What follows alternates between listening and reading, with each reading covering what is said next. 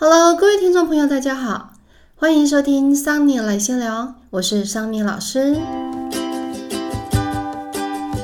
这个节目主要会来跟大家分享一些日常生活的有趣资讯，或是蛮特别的观点，希望能让大家在日常生活中轻松的获得一些新想法或是新的灵感。另外，这也是一个让大家可以一起来聊聊八卦、说说心事的频道。只要你有话想说，有事想分享，都欢迎留言给桑尼，我就会邀请你来上节目哟。Hello，各位听众朋友，大家好，欢迎来到桑尼来闲聊，我是桑尼老师。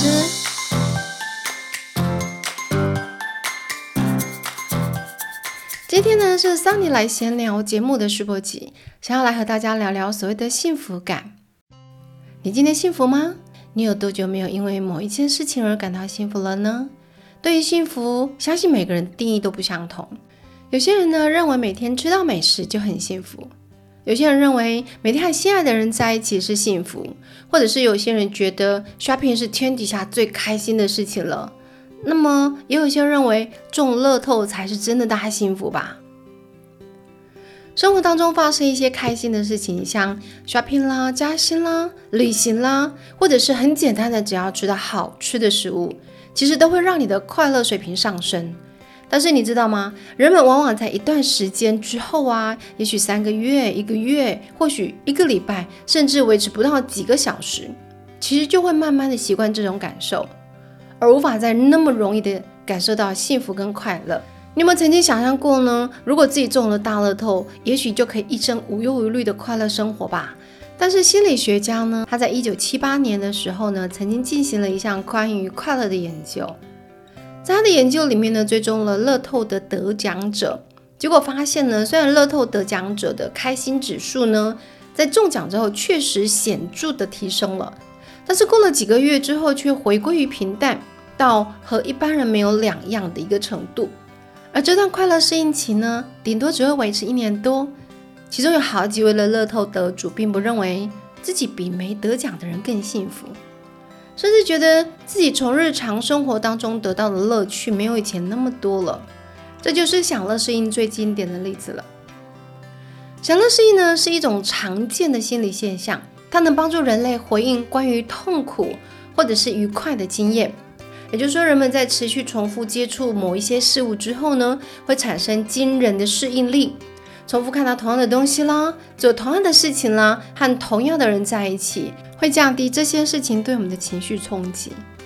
简而言之呢，也就是说，久了就习惯了。即使我们经历重大的开心或者是伤痛的事情，随着时间过去，快乐指数都会恢复到从前的个人的基础水平。在心理学上呢，这个称之为叫做情绪基调。其实享乐适应啊，算是一种保护机制。嗯，大家回想一下，有没有曾经有过的失恋经验？当你失去所爱的人的时候，你是不是感到痛不欲生啦？整个世界都要离你而去了。但熬过一段时间之后，你会发现，你慢慢的在恢复原有的生命力，并且回到原来的生活之中。就好像那只是一小段你在戏剧当中所看到的情节一样。虽然呢，享乐适应在减轻不幸遭遇时所带来的痛苦很有用，但其实它也减少了你对于美好体验的愉悦。一旦生命中的美好事物变成了日常生活当中一成不变的轨道，我们会不再留心于这些曾经认为的美好，于是就会错过了太多可能的快乐。有人说，痛苦是比较出来的。也有人说，年纪渐长，便越能欣赏平凡经历所带来的快乐。对于年轻的人来说，一些非凡的体验可能会带来更多的快乐，像是毕业啦、找到好工作、结婚，或者是有小孩，或者是一生难忘的度假啦、看演唱会啦，或者是到有名的餐厅用餐之类的。但是对于比较年长的人来说，像是和伴侣度过日常的时刻啦，和孩子一起散步。跟狗狗一起窝在沙发上之类的小事就很快乐，甚至呢是来一杯香醇的葡萄酒，泡个舒服的热水澡，或者是一本小书等等之类的小享受都是很棒的。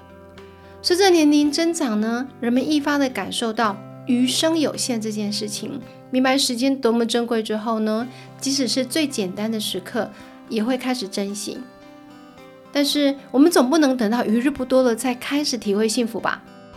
也许呢，你可以开始试试帮自己多增加一些幸福荷尔蒙，让自己天天维持正向的情绪。那这四大幸福荷尔蒙呢，分别为多巴胺、血清素、催产素以及脑内啡。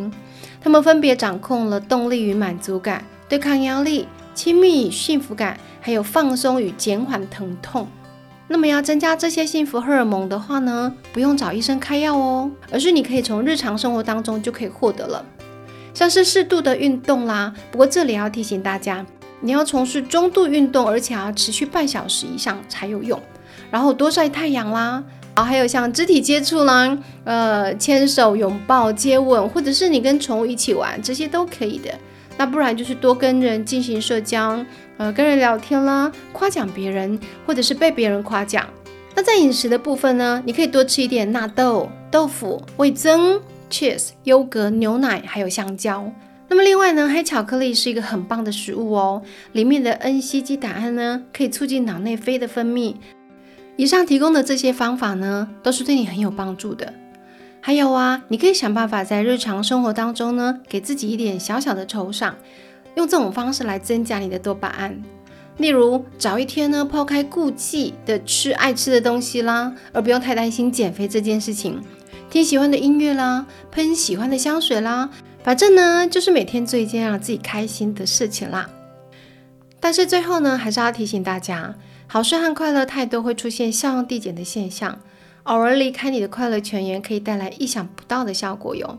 也就是要避免享乐适应的现象喽。想想看，如果你爱吃巧克力，结果让你整天吃巧克力，那么它就不再是一种享受了，对吧？如果你跟你的伴侣整天窝在一起，那就永远不会再有那种期待见面的心动感受了。以上提到的几种办法，希望都可以帮助你留住快乐。但是桑尼希望告诉大家的是。就算当你对于某种体验的新鲜感慢慢褪去了，你仍然可以从当中得到欢乐与幸福的感受。不论是美食、旅行还是婚姻，关键呢就在于你经常提醒自己，现在就很好哦，也就是要时时觉知。以上呢就是今天和大家分享的关于留住幸福的一些想法，希望大家会喜欢，并且很快可以收到来自于你的五星留言哦。如果你觉得节目还不错，也请记得要帮桑尼大力分享加订阅哦。如果未来大家还想听听哪一些面向的主题，或者是想聊聊什么样子的议题，也欢迎各位留言给桑尼。那么今天的桑尼来闲聊就到这边，跟大家说拜拜喽。